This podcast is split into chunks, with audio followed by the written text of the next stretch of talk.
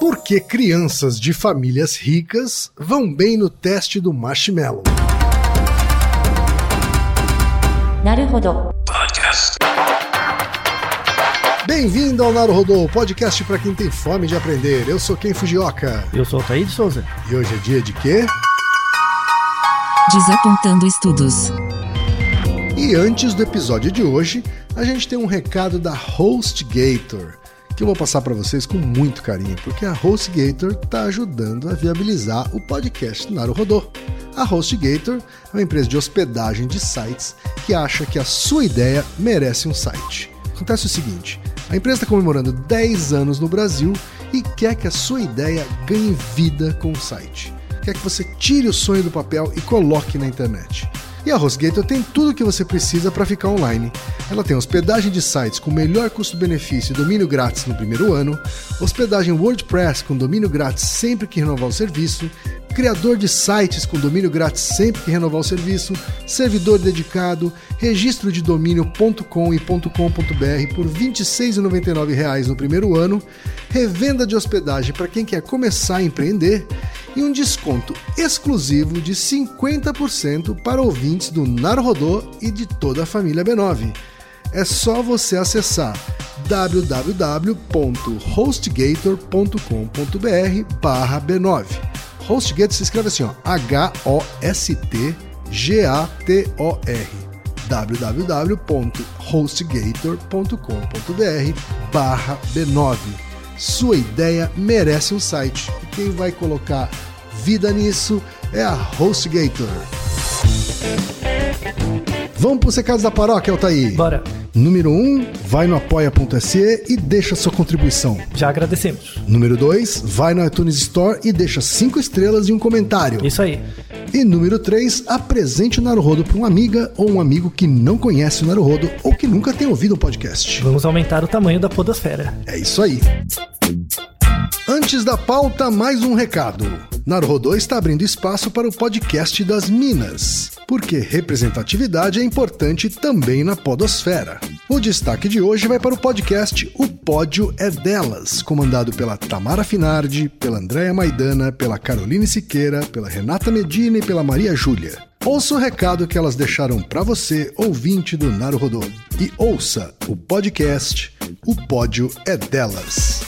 O Pódio é Delas é o seu podcast onde o lugar mais alto do pódio é das mulheres. Porque é no lugar mais alto que queremos fazer ecoar a voz de toda a mulherada, em um programa esportivo apresentado apenas por mulheres e sobre mulheres no esporte. Eu sou a Andréia Maidana. Eu sou a Renata Medina. Eu sou a Tamara Finardi e completam o nosso time a Maria Júlia Correia e a Carol Siqueira. Juntas apresentamos o programa semanalmente, ao vivo, nas terças-feiras, às 21 horas, na rádio web armazém.net. E o podcast é disponibilizado no Mixcloud e na nossa página do Facebook, o Pod é Delas. Hoje eu vou jogar, jogar pra ganhar. Eu nasci pra vencer, nada pode me parar. Somos mulheres guerreiras, verdadeiras heroínas. Juntas quebramos barreiras, vencemos. O Pod é Delas! Altair, mais um episódio sugerido por uma ouvinte. E uma ouvinte especial que é uma das nossas patronas. É verdade. É, temos vários, né? Ao longo do tempo conseguimos constituir uma base muito legal, com pessoas É muito bacanas. É a Lisandra Lopes, tem 41 anos, que é juíza do trabalho de Mossoró, Rio Grande do Norte. É isso aí. Lisandra, muito obrigado por ser patrona, madrinha do, do, Do Naruhodo. do Naruhodô há tanto tempo. É, né? ela já acompanha o Naruhodo desde o começo, praticamente. É verdade. O que ela mandou, Altair? Um artigo da The Atlantic, Uhum. né? um site bacana, Link no post. link no post, que comenta, ou é uma matéria sobre uma nova edição de um experimento que já foi realizado no passado com Isso. crianças e marshmallows. E ela comenta o seguinte: Eu gostaria que vocês comentassem a nova edição do experimento, pois aquele primeiro sempre me pareceu uma brincadeira superestimada. É tão difícil determinar as razões de um determinado resultado ou comportamento e pelo que eu lia sobre esse teste, a impressão é de que, com base nele, atribuíam-se coisas demais à capacidade de, em certo momento da infância, adiar uma gratificação. Então aguardo ansiosa por esse episódio. Então chegou a hora de falar sobre ele, né? Chegou a hora de falar sobre ele. Alta- Acho que a gente precisa começar falando sobre o experimento original. Isso, explicando. Né? Você já ouviu falar desse experimento do marshmallow? Já, ele é um clássico. Isso. Inclusive Um tem. clássico. Acho que teve propaganda já, ou, ou Já- programinhas de TV que Isso, fizeram. já teve programas de TV que já reproduziram, inclusive, esse experimento. É, porque ele é um né? experimento simples, né? Só Simples. precisa das criancinhas, né? Uhum, E do uma marshmallow. cam- e uma câmera. Isso. né? E é engraçado, tem no YouTube, a gente coloca um exemplo de Uhum. um experimento feito que não é ligado ao experimento original, mas dá pra ter uma ideia de como funciona. Certo. Tá?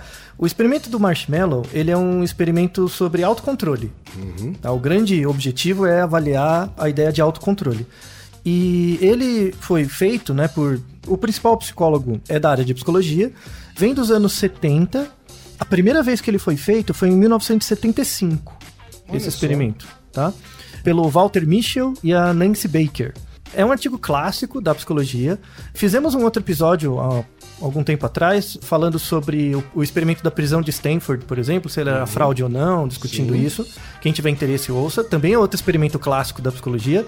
Mas para começar, eu quero deixar claro que esse experimento do marshmallow, ele é naturalmente diferente do outro Certo. tá? No caso Por do- quê? Por Então, no caso do experimento da prisão de Stanford, ele foi um experimento naturalístico com muitas falhas, não só no método, como na própria questão ética do experimento, tá? É, vocês ouvindo o episódio sobre Isso. a prisão de Stanford, vocês vão entender sobre o que, que a gente está É, falando. tem a discussão sobre isso. Então, o, o experimento de Stanford é um experimento que não é para ser repetido. Uhum. Não que a pergunta que ele tente responder não seja válida, mas ela pode ser respondida de outras formas, que até podemos fazer um episódio tratando disso, tá?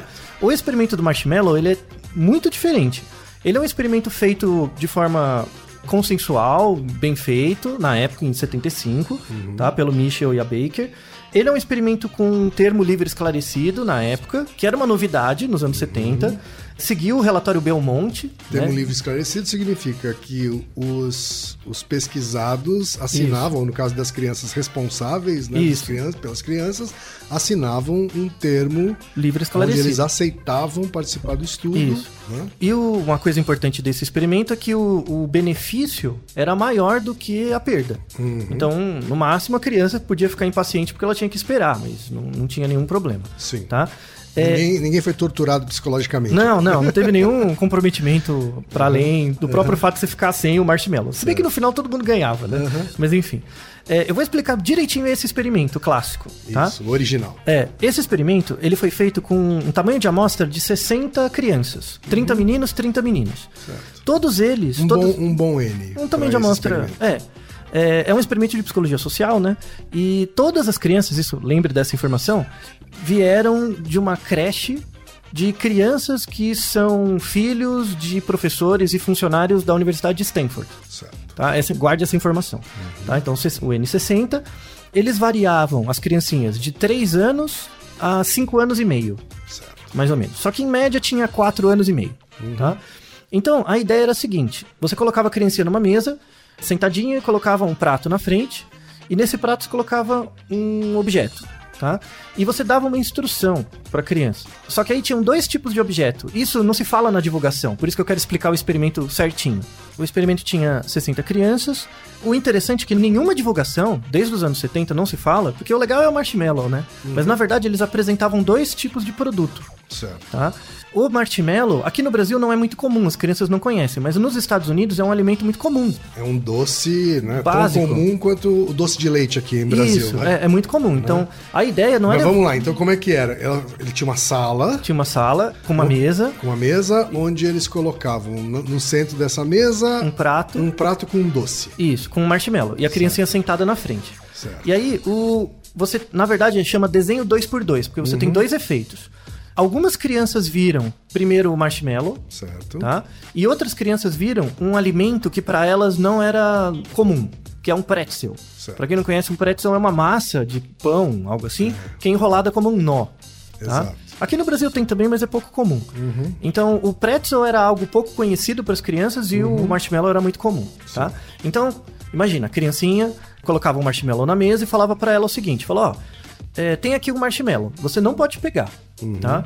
Se você aguentar 15 minutos, depois de 15 minutos, além desse, você ganha mais um, Certo. tá? Ou Então, seja, não pegue Aguente Porque se você aguentar 15 minutos, você ganha o dobro do que você tá Isso. vendo. Então, e isso em psicologia social, mesmo aplicada, é chamada escolha intertemporal. Certo. É você aguentar esperar por um ganho maior frente a um ganho imediato menor. Tá? Basicamente isso. Só que, além disso, além do marshmallow, tinha dois grupos. Então, na verdade, são quatro condições. E Você dava essa instrução do marshmallow, e aí o experimentador, ele falava isso, tá aqui o marshmallow, se você aguentar 15 minutos, ganha dois. Só que antes de se despedir, o experimentador falava sobre características do marshmallow. Então ele falava, olha como o marshmallow é gostoso, redondinho, fofinho. Então ele fazia uma descrição com adjetivos bonitinhos, tá? Adjetivos emocionais em relação ao marshmallow. E aí você... E positivos. né? Positivos, Assim, isso. Eles não eram neutros, não era uma descrição neutra. Não, assim. não. Então, aí o experimentador se despedia e deixava a criança sozinha na, na sala, filmando. Perfeito. Né? E aí, eventualmente, uma hora a criança pegava, tá? Das 60 crianças, nenhuma aguentou os 15 minutos. Todas pegaram antes, tá? É, é. Então você tinha, no caso do Marshmallow, um grupo que recebia instrução, depois era estimulado positivamente. E tinha um grupo que não se falava nada, só dava instrução. E um terceiro grupo em que você dava uma instrução abstrata. A instrução abstrata era assim: olha, isso aqui é um objeto quadrado, macio. Só uma descrição completamente objetiva, tá? E via quanto tempo as criancinhas esperavam. Tá? Fizeram isso com o marshmallow e depois fizeram com o pretzel. A mesma coisa. Um alimento que era pouco conhecido. Pouco delas. conhecido. Isso. Então colocava a instrução afetiva, a instrução descritiva e sem instrução. Certo. Tá? Em média, se você pegar todas as crianças, em média, elas aguentavam 8 minutos. Tá? Dos 15, elas aguentavam metade do tempo. Se juntar todo mundo, tá? 8 minutos. Mas eu imagino então que tinha diferenças entre os grupos. Isso, é. As crianças do grupo controle, elas iam de acordo com a média, elas esperavam 8 minutos e meio, Certo. tá? Sem instrução, né? Independente do produto. Os dois produtos, ela, né? Sem a descrição. Sem a é isso? descrição. Não tinha Isso. nenhuma descrição exagerada, exageradamente positiva, nem a descrição neutra. Descritiva, isso, não tinha. Tá? Oito minutos, ela aguentava Certo. metade do tempo. E aí ela pegava e comia, obviamente ela perdia o, um segundo, mas já tinha comido, né? No caso do marshmallow, né? Quando você tinha aquela ativação emocional, né? A criança esperava só cinco minutos. Ela esperava menos do que o controle. Tá? Quando tinha instrução abstrata, que era quadrados, coisas que pra ela mesmo são abstratas, representações mentais, ela esperava em média 13 minutos. Olha só. Então, uma descrição mais objetiva. Na verdade, fazia- aumentava o autocontrole. Aumentava o autocontrole. Uma descrição mais publicitária. Isso, exato, exato. Diminuía. Diminuía o autocontrole. Ou, ou aumentava a, a Impulsividade. compulsão, a impulsividade. Isso. E por quê? Porque quando a criança pensa no marshmallow pequenininha, né? Lembra que ela tem no máximo 5 anos. Vem pra ela que é fofinho, que é gostoso. Então, quando você dá uma instrução parecida. Docinho. Isso. Quando você dá uma instrução parecida com o que ela tá pensando, ah, então é aquilo mesmo. Aí aumenta, diminui o autocontrole. Certo. Quando uma descrição abstrata, é muito diferente do que ela pensa, né? Certo. Então a, a mensagem é diferente da expectativa, né? Então a persuasão é negativa, tá? Dica para os publicitários, né? Quando o alimento é irrelevante, né? Que é no caso do pretzel, quando você dá ativação, olha, é gostoso, é fofinho, é, sei lá, né, do, do pretzel, é docinho, as crianças esperavam quase 15 minutos, para quase o tempo todo. Elas usavam quase o período todo. Para um produto, então, que é um, um- um alimento que para elas é mais desconhecido, mesmo uma abordagem mais publicitária, digamos. Então, aumentava o autocontrole. Aumentava o autocontrole em vez de Isso. diminuir. Quando era descrição abstrata, né, ela levava 4 minutos. Você diz a objetiva. É, é, desculpa, a objetiva. É. Quando era descrição objetiva, ela levava bem menos.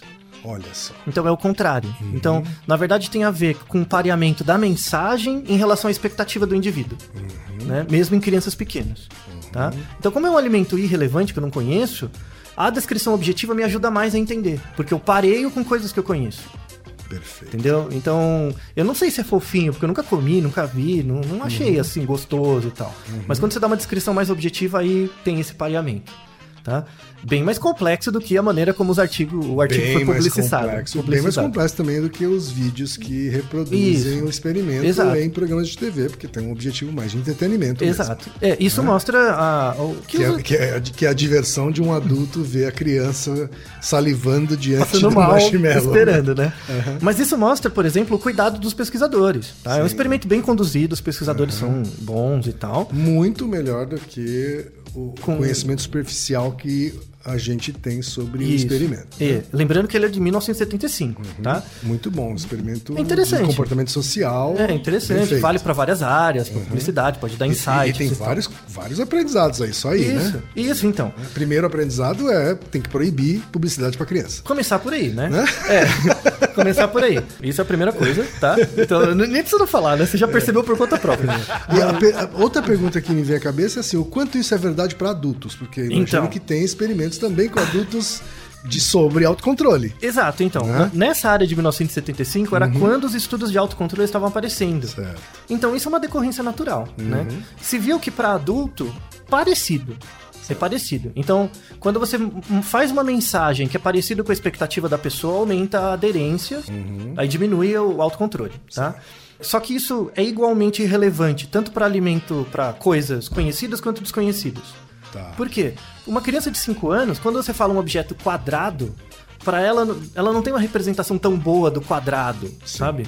Adultos, em geral, que, que passam por Acaba soando mais abstrato mesmo para a criança, uma É. descrição mais objetiva. Isso. Então, quando você tem uma, uma melhor percepção de representação mental, esse Mais efeito. repertório, né? Isso. Esse efeito da informação técnica na preferência não é tão forte quanto na criança. Certo. Tá? Então dilui um pouco. Mas a questão da diferença do estilo de mensagem em relação ao padrão esperado do consumidor, assim, é de fato algo que inspirou posteriormente nos anos 80 e 90 as teorias de persuasão nos Estados Unidos. Sim. Para ver a importância do Michel. Tá? E ele não Verdade. tinha intenção nisso. Isso aí foi meio colateral dele. Isso faz Tá? sentido, porque trabalhando com comunicação, você Uhum. percebe que ficar explicando, descrevendo algo que um adulto não conhece, não necessariamente aumenta a persuasão Isso.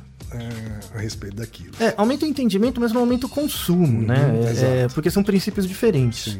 Né? Muito bem, o artigo bacana, né? Tal, tudo bem.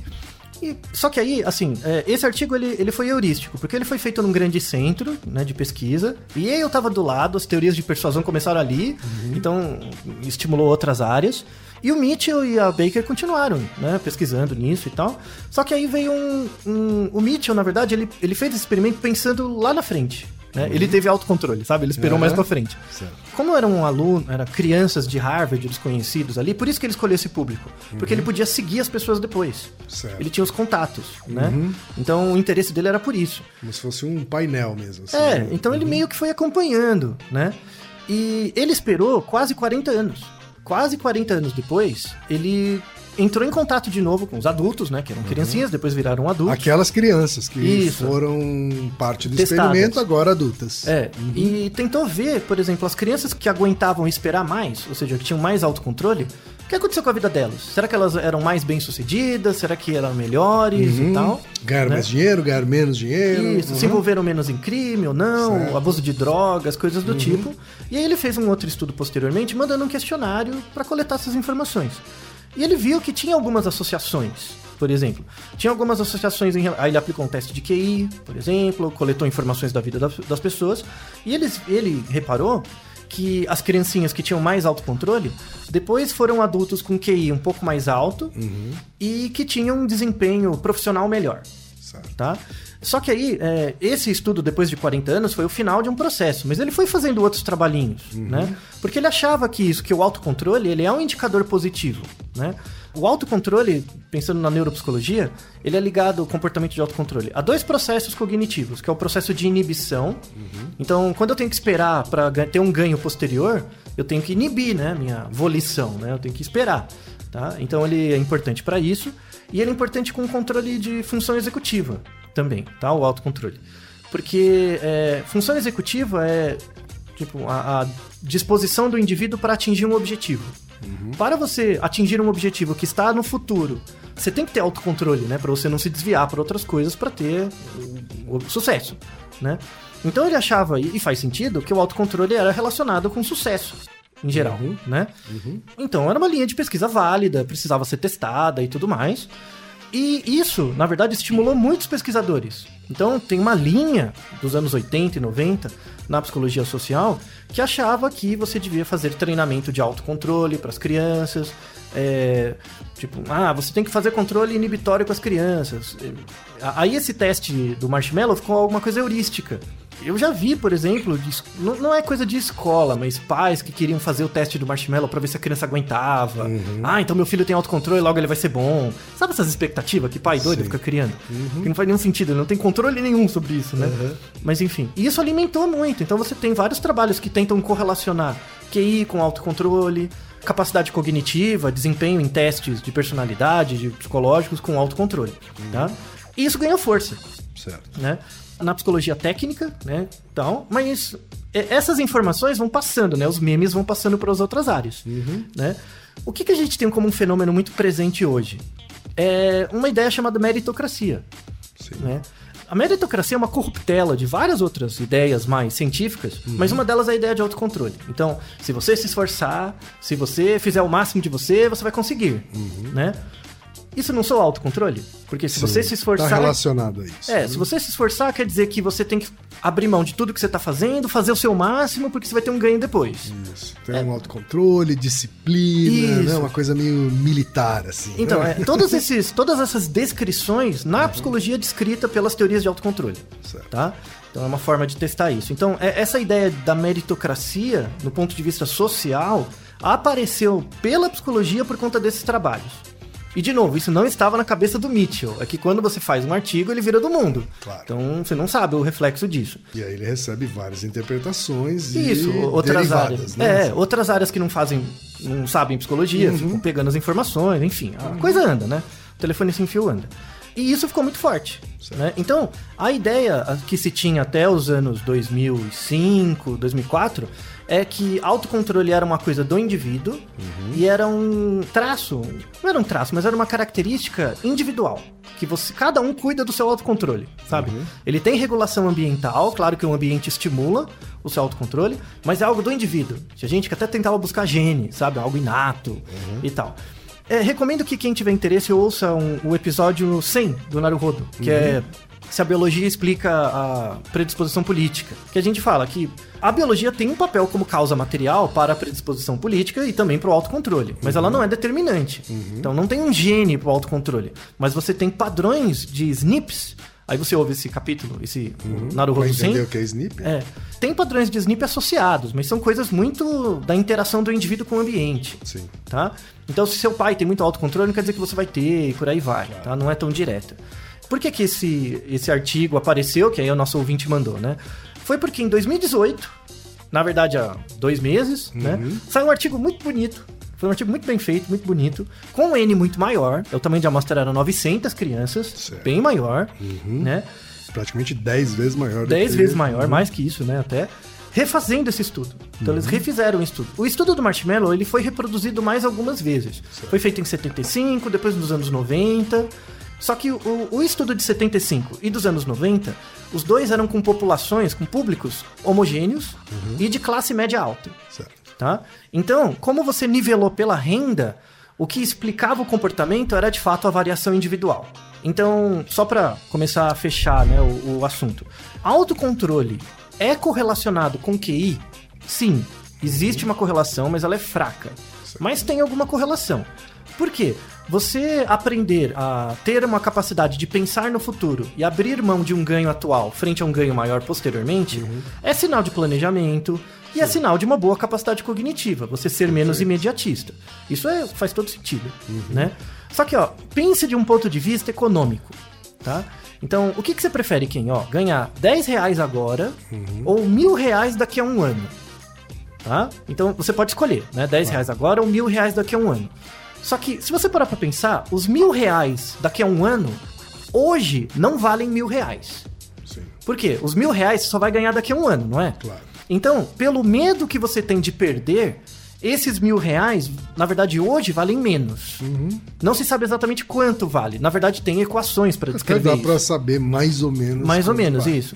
Tem equações que descrevem isso, que não são de economista, não é função de utilidade, tá? São funções da, em- em- estudadas em, em comportamento, em, em psicologia, que qual é o valor subjetivo atual de algo que na verdade está no futuro. Então é mil reais no futuro, mas você traz para uma coisa atual, tá?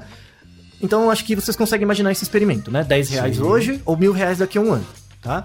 Agora pensa o seguinte, pensa, o que, que você prefere? 10 reais daqui a um ano ou mil reais daqui a 10 anos. Eu fiz o mesmo experimento, só que eu joguei o momento presente um ano pra frente. Certo. Entende? Um ano pra frente, tá? É, o que que acontece? Como você joga o ganho próximo mais pra frente, a diferença entre 100, entre 10 e mil reais se torna menor também. Então chega uma hora que tá tão longe que fala, ah, tanto faz. Sabe, a diferença entre 10 e mil não faz mais diferença, tá?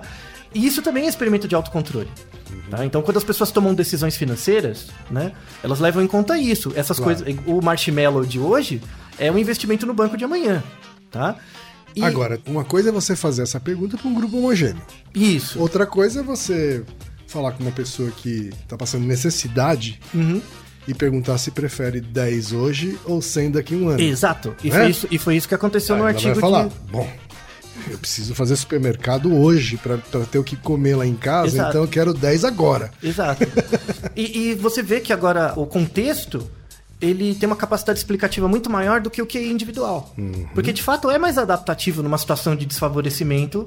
O futuro está muito na frente para quem está privado. Claro. Então é melhor pegar o agora. Então pense no contrário. Pense no contrário. Em vez de ganho, de perda. Ó, o que, que você prefere? Perder 10 reais agora ou perder mil reais daqui a um ano?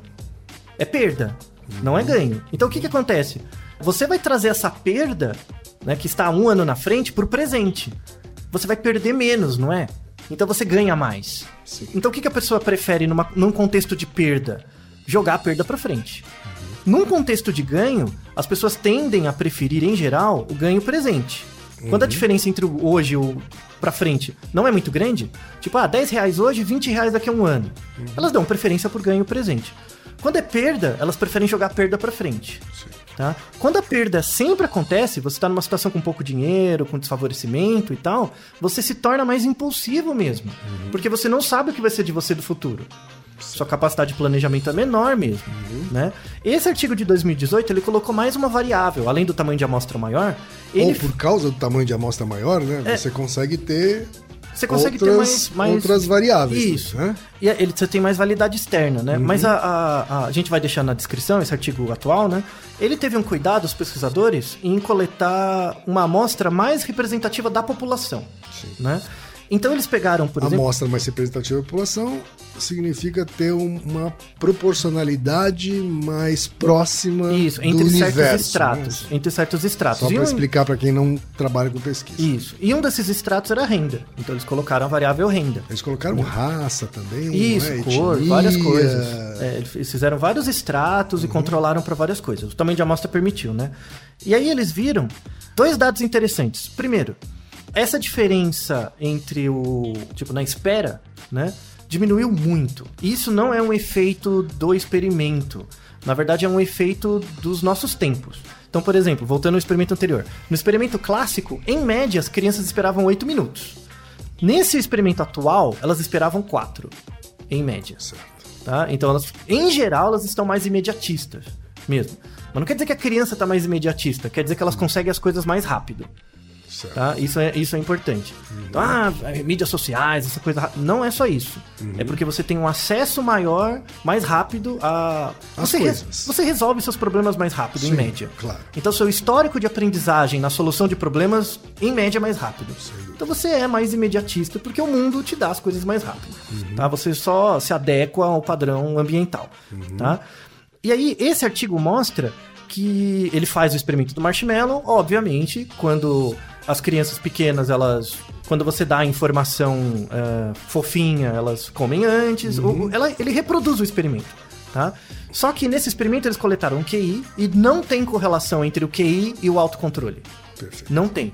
Mas a- se eu pegar apenas a variável autocontrole, que é o tempo que você leva pra comer, autocontrole e QI, só as duas dá a associação. Certo. Tá? Agora, quando eu pego essa associação e controlo essa associação para renda, a relação entre autocontrole e o QI some.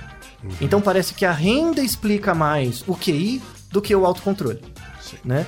E, e tanto é que eles, eles segmentaram essa renda, né? Eles pegaram, por exemplo, famílias em que só a mãe era educada, tinha a nível superior, e uma outra parte que mães não tinham nível superior. Sim. Essa variável explicava até mais do que a renda. Então, a educação da mãe. por exemplo. Então, na verdade, você mostra um desenho mais complexo, mais contextual. Sim. Né? Então, o que, que estimula. É, autocontrole é relacionado com QI quando você trata de uma população homogênea. Se eu pegar uma população homogênea, olhar pra ela, todo mundo igual, numa situação igual. As pessoas que têm um pouco mais de autocontrole vão ter um QI maior. E o QI tem alguma associação com um pouco maior, mais de sucesso. Não é definitivo, mas um pouco mais. Em populações homogêneas. Em populações heterogêneas, essa associação some. Por quê? O que, que explica o sucesso? Não é o QI tanto. O QI explica um pouquinho, mas não tanto. Mas muito mais a renda e a escolaridade dos pais. Sobretudo a mãe. Tá? E a escolaridade das mães, de alguma forma, também está associada à renda. Isso, então você Herdada, tem né, isso, você assim. tem uma multicolinearidade entre a renda da mãe e a escolaridade dela, né? E a, a discussão do artigo é porque a mãe, né, porque ela passa, tem mais interações, sobretudo na primeira infância do bebê, né, da criancinha. Então é um artigo que acaba questionando toda a ideia de meritocracia também, né? Exato, exato. Que meritocracia, dentro de um contexto homogêneo, faz sentido. Num contexto heterogêneo, perde todo o sentido. Né? E aí a gente entra até numa, numa discussão importante, que é a, é a diferença entre o Estado investir em educação ou investir em ciência. São coisas completamente diferentes. Sim. Tá? Um Estado investir em educação, quando você fala em educação, você tem que investir da creche até o ensino médio. Isso é educação. Tá? A educação é- cobre essa parte. É você fazer, é, fazer com que os indivíduos ganhem certas competências e desenvolvam suas potencialidades até um certo nível esperado. Exercite o- a capacidade cognitiva. Isso, desenvolva e tal. Aí o autocontrole, ele é definido nessa fase. Sim. Você não vai ter autocontrole quando está adulto. Óbvio. O, o desenvolvimento idiosincrático do autocontrole é na interação, principalmente quando é criança, até os 7, 8, 9 anos. Depois é só um prolongamento disso. Investir em ciência não é investir em educação. Investir em ciência é um interesse estratégico do país. Sim. Então, se o país quer ser competitivo em tecnologia e tal, ele investe em ciência. Se ele quiser de fato desenvolver a capacidade produtiva do país, ele investe em educação. Tá? Então, investir em ciência, você não está trabalhando o autocontrole das pessoas, nem meritocracia, nem nada disso. Você tem que começar antes. Você tem que garantir condições igualitárias, onde dentro de cada extrato. Condições igualitárias não quer dizer que tem que ser igual para todo mundo, mas você tem que respeitar as diferenças. E aí, dentro de cada extrato de diferença, aí as pessoas podem ter um nível de competição mais igualitário. Né? Tanto é que, o, no, só para vocês terem uma ideia do, do efeito social, né? Então, quando, quando a gente fala o efeito da renda para a explicação do sucesso, é muito mais determinante. Renda é uma variável contextual. Diz respeito aos seus pais, a você, aos seus próximos e tal, né? E a capacidade produtiva do Estado, né? E um pouco de sorte, né? Sempre tem um pouco de sorte. E é uma renda absoluta ou relativa? Relativa. É uma renda per capita relativa. Então, se tem mais membros na família, dilui, né? A renda para cada indivíduo. Não é. Mas eu digo relativa em relação ao resto da população. Ela precisa ser mais rica do que o resto da população? Ou ela precisa Ah, ter pergunta. uma renda em termos absolutos boa o suficiente é- para ter acesso às coisas? Excelente pergunta. Quando nesse artigo ele fala de renda, ele não fala de dinheiro. Não é tipo, ah, preciso de mil reais. Não é isso. Certo. É acesso. Tá. É a capacidade de ter acesso a coisas. E aí independe do valor. Tá. Entendeu? Então, não é que eu preciso ganhar mais que você ou menos, mas eu preciso ter acesso a um mínimo. Tá? É, É, ele não. Então é relativo em relação ao contexto. né? Exato. A um ambiente, porque é um ambiente Sim. que dá essa mediação, né? Sim. Quer dizer, se eu tenho dinheiro para ter acesso a uma educação de mais qualidade, Isso, ou uma educação igualitária, né, em que, em que o conhecimento é passado de forma conjunta para todo mundo, né? E aí, é, só para você ter uma ideia desse efeito cultural, a Folha de São Paulo fez um. Vamos deixar na descrição a, a notícia. Em 2017, a Folha de São Paulo fez um- uma pesquisa usando o Datafolha, né? Que é Imediatismo para o Consumo. Que é o título é Psicologia da Pobreza. Tá? É um experimento bem simples. Eles perguntavam para as pessoas o que, que você prefere? É uma escolha intertemporal. Você coloca uma decisão para a pessoa. Tá? Ou ela ganha 100 reais agora, ou ela espera um ano para ganhar uma outra quantia maior. Certo. Quanto deve ser essa quantia maior? Ou seja, quanto você para valer a pena esperar, esperar um ano. um ano, tá? A mediana, ou seja, 50% das pessoas responderam até 500 reais. Então, 100 reais agora ou 500 reais depois de um ano, tá? No Brasil. Caramba! É, quanto, quanto você, quanto você esperaria um ano? sei. frente a 100 reais. Não tem nenhuma aplicação que dá isso, né? Então, não tem. Não, isso, exato, isso não, não reflete a ideia da racionalidade. Aham. As pessoas não são racionais, Sim. né? Elas têm um sentido valorativo mesmo, ligado à compra. Uhum. Então, por exemplo, tudo bem, eu vou esperar um ano, mas o que, que eu consigo comprar com... Eu consigo comprar coisas com 100 reais agora. Já que eu tenho que esperar um ano, o que, que eu consigo comprar? Sabe? O que, que eu Uhum. Sim. consigo ter, né? Sim. E aí os 500 reais vêm nesse, nessa ideia. É bastante Tá? alto. É, um rendimento muito grande. Agora, o que, que você prefere? Ganhar 100 reais agora ou esperar 10 anos pra ganhar alguma coisa? Quanto tem que ser essa coisa? Certo. Quanto você acha que as pessoas chutaram? Não faço ideia. Você não tem um palpite? De 100 reais pra quanto vai? É, em 10 anos. Depois de 10 anos. Hum, 10 mil reais? Muito bem. 10 mil reais, olha só a percepção subjetiva. Você usa como âncora o 100, né? Aí você só adiciona zeros. Uhum. É, é, exatamente. As pessoas, em média, aguentariam esperar 10 anos pra ganhar 10 mil reais. Tá? Com base nesses Que é um valores... rendimento também absurdo. Enorme, é. As pessoas não têm ideia de como funcionam Uhum. finanças, essas coisas, né? Na verdade, esse estudo foi aplicado em vários países, Uhum. né? E com base nesses valores e umas outras indicações, eles criaram um score, que é um score de impulsividade, Uhum. tá? Ou de imediatismo para o consumo, que é um número que vai de 0 a 1. Um. Tá. Quanto mais perto do 1, um, menos imediatista você é, mais poupador você é, tá? Hum, Uma É- espécie de autocontrole. é o autocontrole. Isso, é uma ideia de autocontrole. Quanto mais perto do 1, mais autocontrole. Certo. O pior país para aproveitar a Copa é a Rússia, tá? É o A pior. Rússia? É 0,21. Tá. O Brasil deu 0,26. Ele tá muito tamo perto. bem mal também, Muito então. ruim, muito, muito ruim, tá?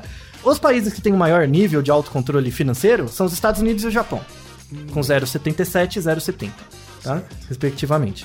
Outra informação interessante é que 58% da população do Brasil, segundo esse estudo, é, consegue guardar apenas 10% da renda mensal. Então, se você ganha é, mil reais, você só consegue guardar 10% disso em média. Me- me- quase metade da população guarda só 10% do salário. Eles gastam muito, né? E 4% da população nem consegue saber o quanto poupa, tá?